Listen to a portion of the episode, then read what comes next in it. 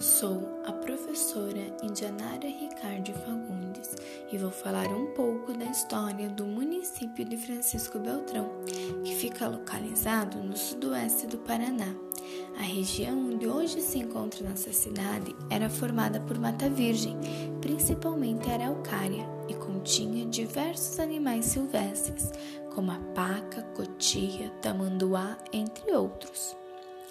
Os primeiros registros de habitantes datam do ano de 1922, mas foi no ano de 1940 que se intensificou o povoamento.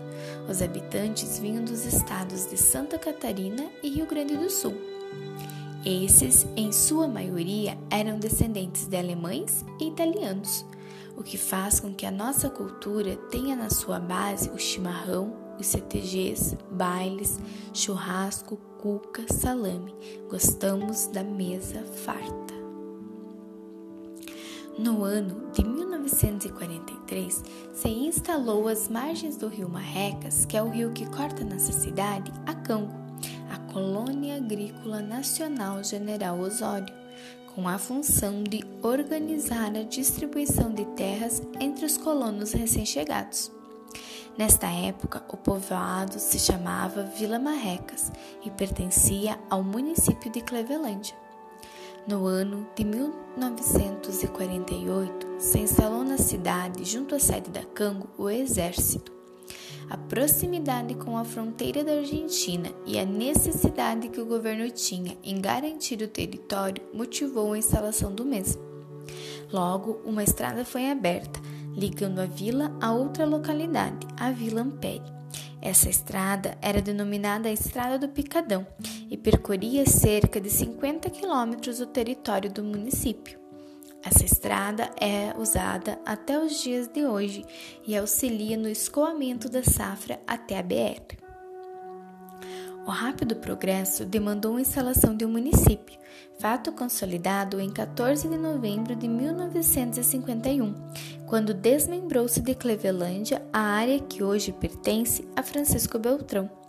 O nome da cidade foi escolhido em homenagem ao engenheiro que auxiliou no desbravamento do estado, a Francisco Gutierrez Beltrão. A instalação oficial deu-se em 14 de dezembro de 1952, sendo esta data atualmente feriado comemorativo da criação de nosso município. Atualmente, Francisco Beltrão tem aproximadamente 92.216 habitantes, divididos entre os 29 bairros e as 84 comunidades do interior. É uma cidade acolhedora, cheia de parques que tem a sua economia baseada na agricultura e no comércio. A população conta com quatro universidades, sendo duas particulares, uma estadual e uma federal. Aqui a educação tem prioridade. O município mantém mantém 21 escolas, sendo 7 localizadas na zona rural e 21 semestres. Nossa cidade é referência para os municípios vizinhos em tratamentos de saúde.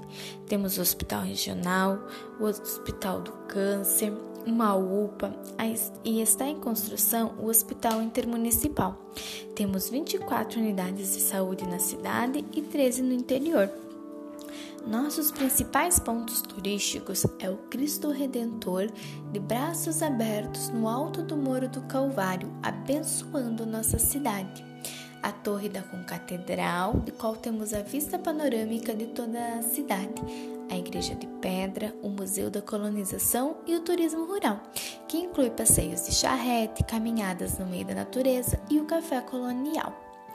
Nossa cidade tem a terceira maior feira do Paraná, a Expobel, que conta com shows artísticos, exposições de gado leiteiro de corte e lojas de diversos segmentos.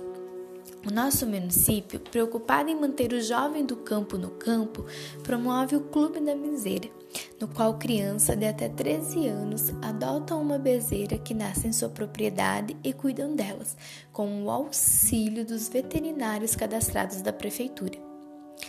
Uma vez por ano acontece a exposição e julgamento dessas bezerras. Todas ganham uma roseta de participação e as crianças um presente como um incentivo.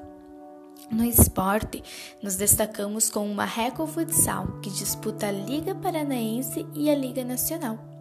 Temos no campeão da Fórmula Truck, o Wellington Cirino, e no UFC, Eliseu Capoeira. Nosso município é cheio de oportunidades e está de braços abertos para te receber.